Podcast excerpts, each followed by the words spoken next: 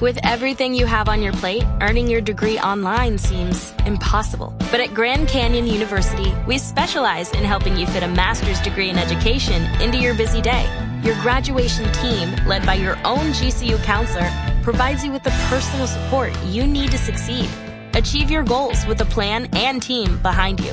Find your purpose at Grand Canyon University. Visit gcu.edu.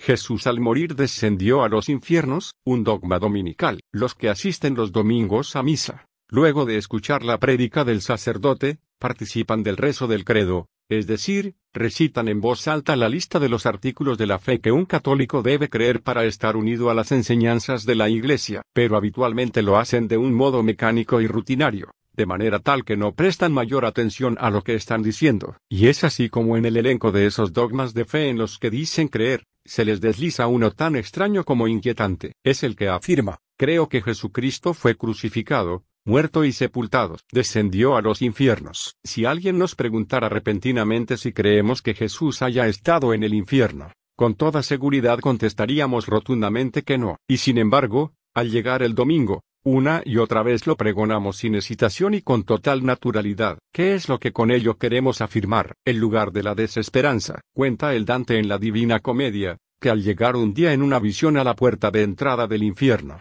vio un gran cartel con una inscripción pavorosa que anunciaba a cuantos allí ingresaban, los que entran aquí, abandonen afuera toda esperanza. Es que realmente, y tal cual lo enseña la Iglesia, el infierno es un estado definitivo, y una vez que alguien entra allí no puede abandonarlo nunca jamás. Jesucristo, al subir a los cielos, violó esta ley eterna, y siendo el infierno el destino de los condenados, es decir, de aquellos que durante su existencia rechazaron a Dios con una vida de pecado, ¿cómo es que Jesús estuvo allí si, como afirma la carta a los Hebreos 4,15, él nunca cometió un pecado, pero además la teología enseña que el infierno es la ausencia total de Dios. Jesucristo, que era el mismo Dios, no pudo entonces haber ido allí, porque al llegar portando al propio Dios, el infierno se habría convertido en el cielo. Entonces Jesucristo descendió o no a los infiernos? Tenemos que responder inevitablemente que sí, ya que se trata de un dogma de fe propuesto por la Iglesia. Vemos,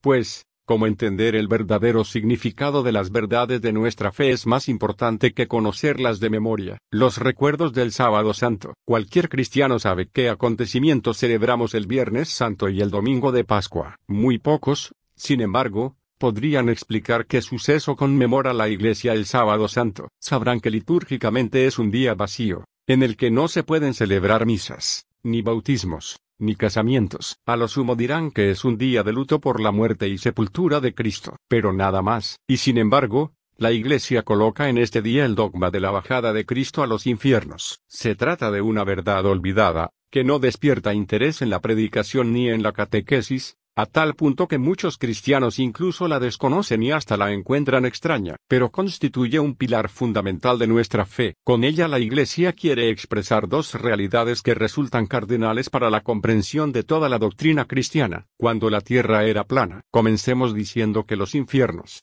no son el infierno. El infierno es, según la teología cristiana, el estado en el que se encuentran los condenados eternamente. En cambio los infiernos era el lugar a donde en la antigüedad el pueblo de Israel imaginaba que iban a parar todos los que morían. En efecto, los judíos en el Antiguo Testamento tenían una imagen del cosmos muy distinta a la nuestra. Se lo representaban como un disco enorme y plano, circular, rodeado por las inmensas aguas del océano. Estaba asentado sobre cuatro columnas que se hundían en el abismo. Por encima del espacio se hallaba el firmamento. Era una cúpula sólida, sobre la cual se suponía que había agua, y que servía para separarla de las aguas de abajo. De esta cúpula pendían el sol, la luna y las estrellas. Para que lloviera se abrían las compuertas de arriba, y entonces las aguas caían sobre la tierra. El tercer estrato de este cosmos era el lugar llamado en hebreo Seol, la morada de los muertos, el mundo subterráneo, colocado debajo de la tierra. Allí descendían todos los difuntos sin excepción. Cuando la palabra Seol tuvo que ser traducida al griego, se usó el vocablo Hades, y más tarde, al pasar al latín,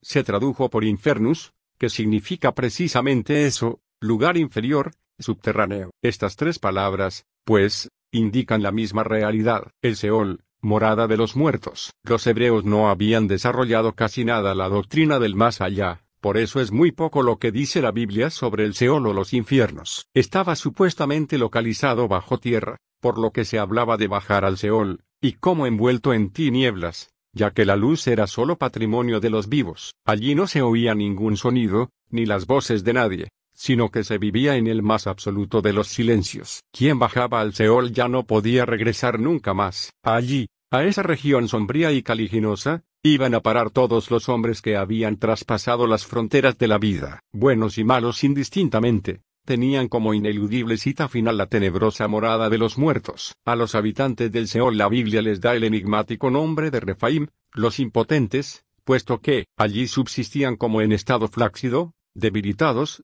con una existencia vaporosa y somnolienta. Allí no hacían nada, ni pensaban en nada, ni gozaban de nada, ni sabían lo que pasaba en la tierra, ni podían alabar a Dios ni tener ningún contacto con Él. Eran sombras vivientes, cierto, pero difícil de creer. Ahora bien, que Jesús, siendo Dios, y gozando del poder y de la condición divina, haya perecido como un simple mortal, y haya probado el Seol, no fue algo fácil de admitir por los creyentes de las distintas épocas. Ya entre los primeros cristianos había quienes negaban que Jesús hubiera tenido un cuerpo real, auténtico, mortal como el nuestro, y se contentaban con sostener que su cuerpo era aparente, como un vestido exterior, un ropaje que cubría a la persona divina. Los que defendían esta doctrina herética fueron llamados docetistas, del verbo latino doceo, que significa parecer, aparentar. Con un cuerpo aparente, era lógico que Jesús no muriera en verdad, no al menos como lo hace cualquier ser humano. De esta manera, creían exaltar aún más la figura del Señor,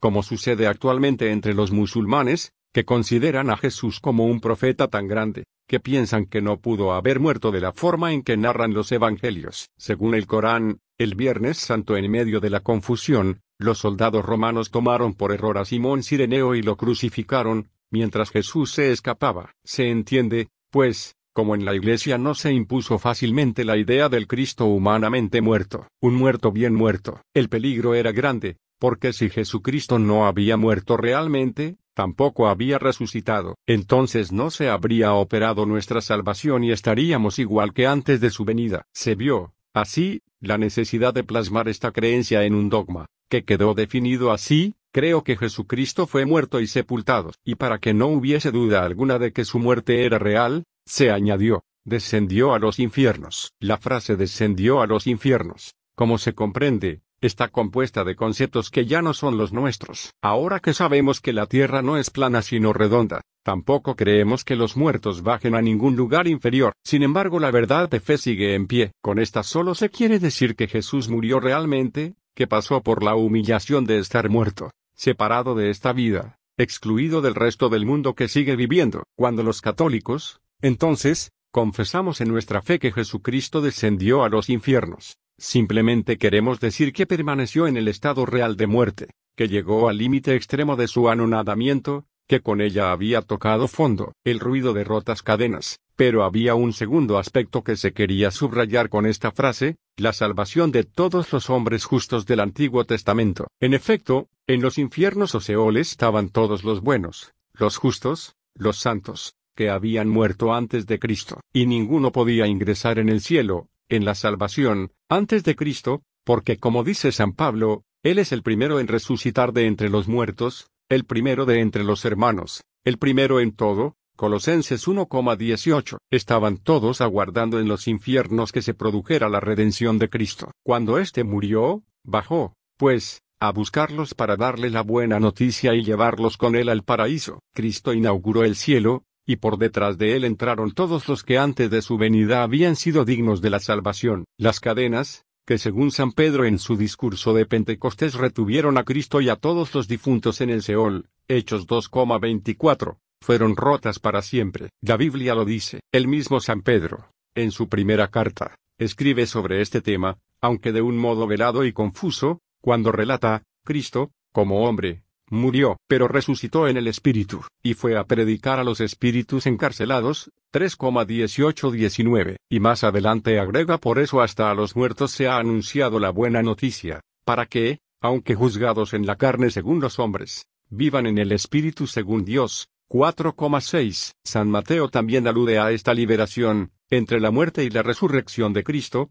cuando cuenta que apenas expiró Jesús se abrieron los sepulcros, y muchos cuerpos de santos difuntos resucitaron, y saliendo de los sepulcros después de la resurrección de él entraron en la ciudad santa, escatológica, es decir, el cielo. Mateo 27,52-53. Igualmente Juan en el Apocalipsis presenta a Jesucristo como el viviente, estuve muerto pero ahora estoy vivo por los siglos de los siglos, y tengo las llaves de la muerte y del Hades, 1,18. En la morada de los muertos, la vida, la bajada de Cristo a los infiernos tiene, pues, un mensaje inmenso. Todos aquellos que habían vivido antes de Cristo, a quienes el Evangelio nunca había llegado, que jamás habían oído hablar de un Redentor, también pudieron salvarse. Todas las épocas de la historia han sido santificadas, comenzando desde Adán. Por eso hoy, que sabemos mejor que antes lo antigua que es nuestra humanidad, esta doctrina tiene dimensiones mayores, y para los que venimos a este mundo después de Cristo,